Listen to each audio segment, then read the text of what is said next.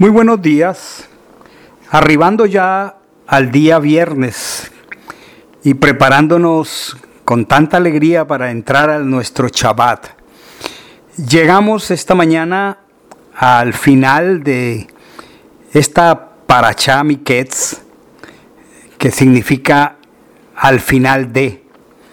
Y hemos estado siendo bendecidos al entender el balance que ejemplificó Joseph con sus hermanos al darse a conocer ese balance necesario entre la sabiduría y la misericordia. Sabiduría para guiar a alguien hacia el arrepentimiento. Misericordia que debe derramarse en abundancia cuando el arrepentimiento es realizado como una obra del Espíritu de Dios en nuestras vidas. Continúo esta mañana y quiero retomar el versículo 14 de Génesis 43. Lo leí ayer y lo voy a repetir. Génesis 43, 14. Y el Dios omnipotente os dé misericordia delante de aquel varón y os suelte al otro vuestro hermano y a este Benjamín. Y si he de ser privado de mis hijos, séalo. Es hermoso poder ver el sentido desde el hebreo para esta palabra que traducen aquí como misericordia. La palabra para misericordia es rehem, como suena, como se translitera en español, rehem, y tiene que ver con un significado como vientre materno, como el vientre que ofrece la vida a un feto, a un niño, a un hijo. De aquí sale una palabra que es rahamim, específicamente ha sido traducido misericordia, pero que en su mejor entendimiento es amor entrañable. Grabémoslo, amor entrañable. Elohim, el Dios eterno, es amor entrañable. Entonces Dios, en sentido figurado, metafórico, tiene un gran rejem y tiene mucho rajamim. El nombre o uno de sus nombres en hebreo para el Señor es Rahum, que significa dos cosas, que tiene mucho amor entrañable y precioso, que tiene un vientre muy grande. Dios se vale de estas figuras metafóricas, de estas figuras del lenguaje, para ilustrarnos acerca de los misterios de su propio ser. Es hermoso verlo de las dos maneras. Son dos cosas que conjugan la palabra Rahum. Porque por un lado, si decimos que Dios tiene regem, un regem grande, estamos diciendo que tiene la capacidad de amor para muchos. Es la palabra que expresa el Evangelio cuando dice de tal manera amó Dios al mundo y tiene esa capacidad de amor para tantos como para metérselos en sus entrañas. Pero también, si decimos que tiene mucho rajamim, significa que para todo aquel que Él tiene por hijo, su amor entrañable es para largo. En otras palabras, su amor entrañable para sus hijos es eterno. Esto tiene unas profundas implicaciones en los pactos del Señor con su pueblo. Son dos cosas distintas. Una cosa es que yo tenga a alguien por hijo.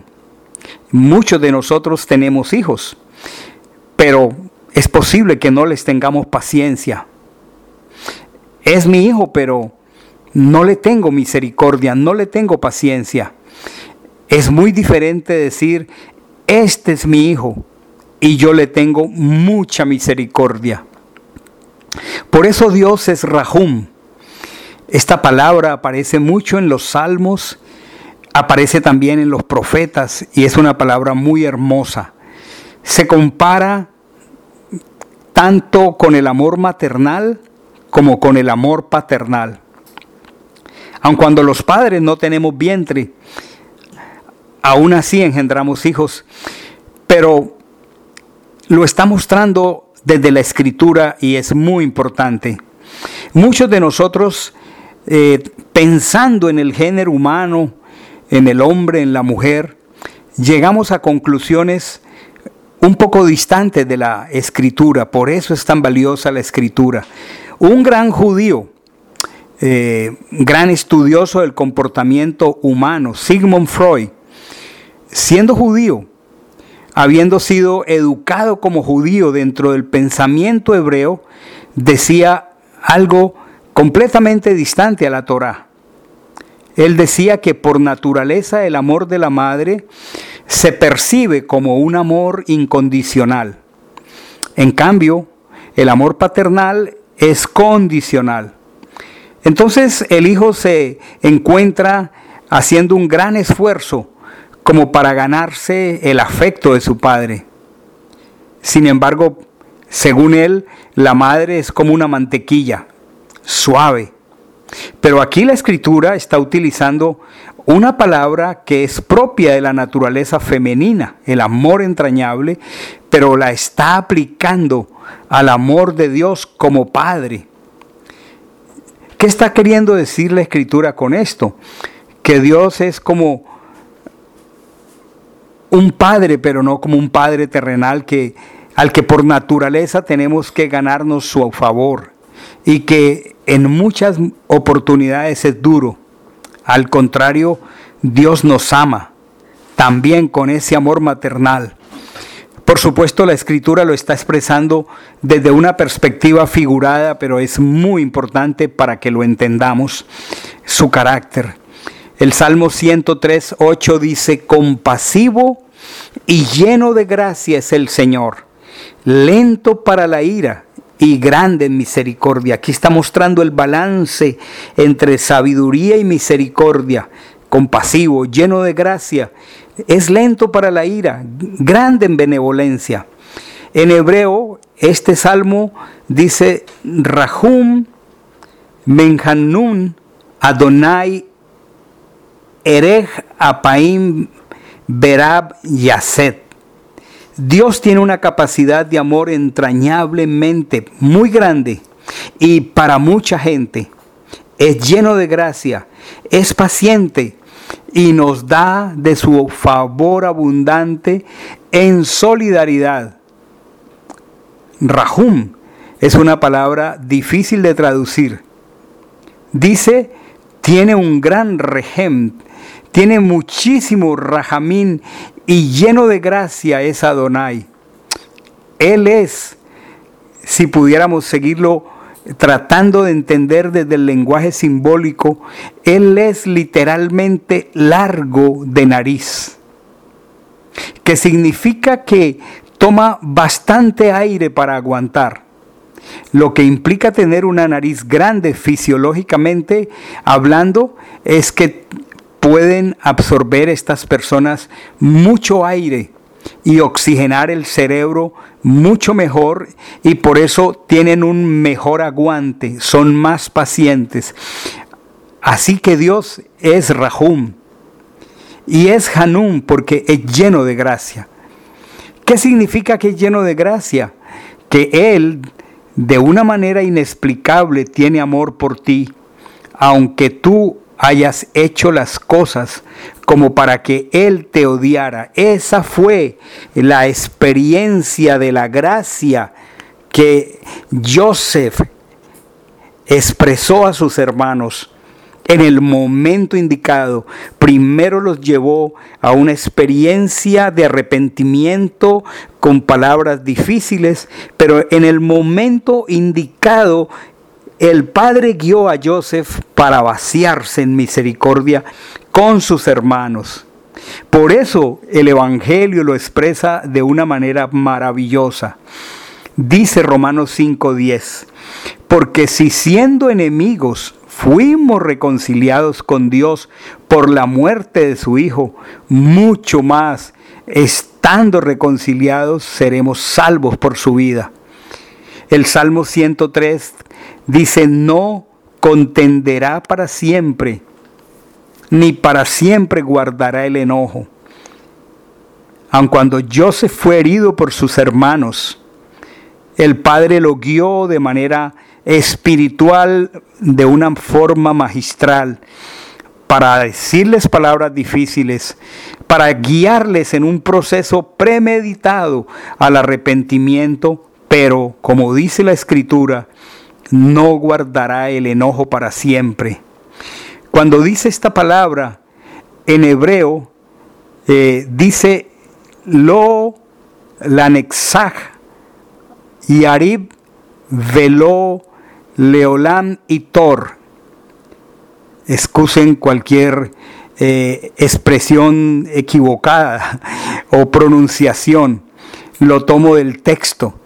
Y tor significa no para siempre va a tener las cosas retenidas, como lo hizo Joseph.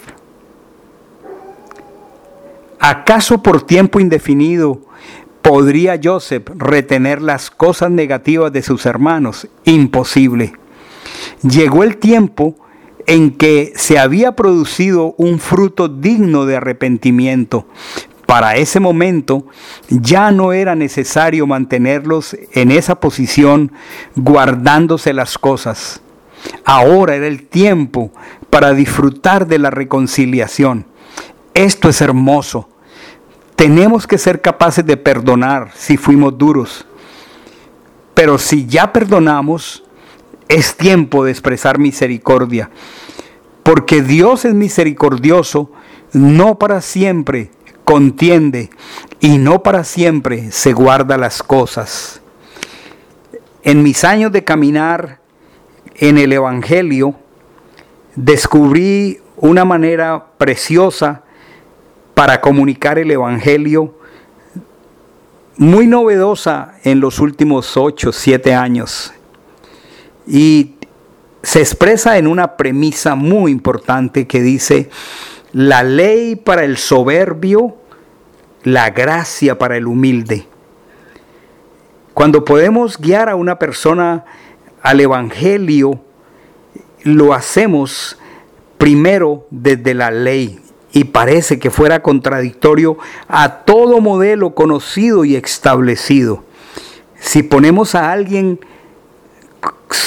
a considerar su realidad espiritual, delante de los diez mandamientos y el Espíritu del Señor obra ante cada afirmación de cada mandamiento, lo único que podemos descubrir es nuestra impotencia, nuestra bancarrota espiritual y quedamos callados declarándonos culpables. Como en una corte, como en un juicio, no adulterarás, si el Señor toca a esa persona, Él va a decir culpable. No matarás si el Señor toca a esa persona y se le expresa que más allá de matar físicamente a alguien, lo puede hacer por la difamación, por la murmuración, Él va a decir culpable, voy a decir culpable, honrar a padre y madre, culpable.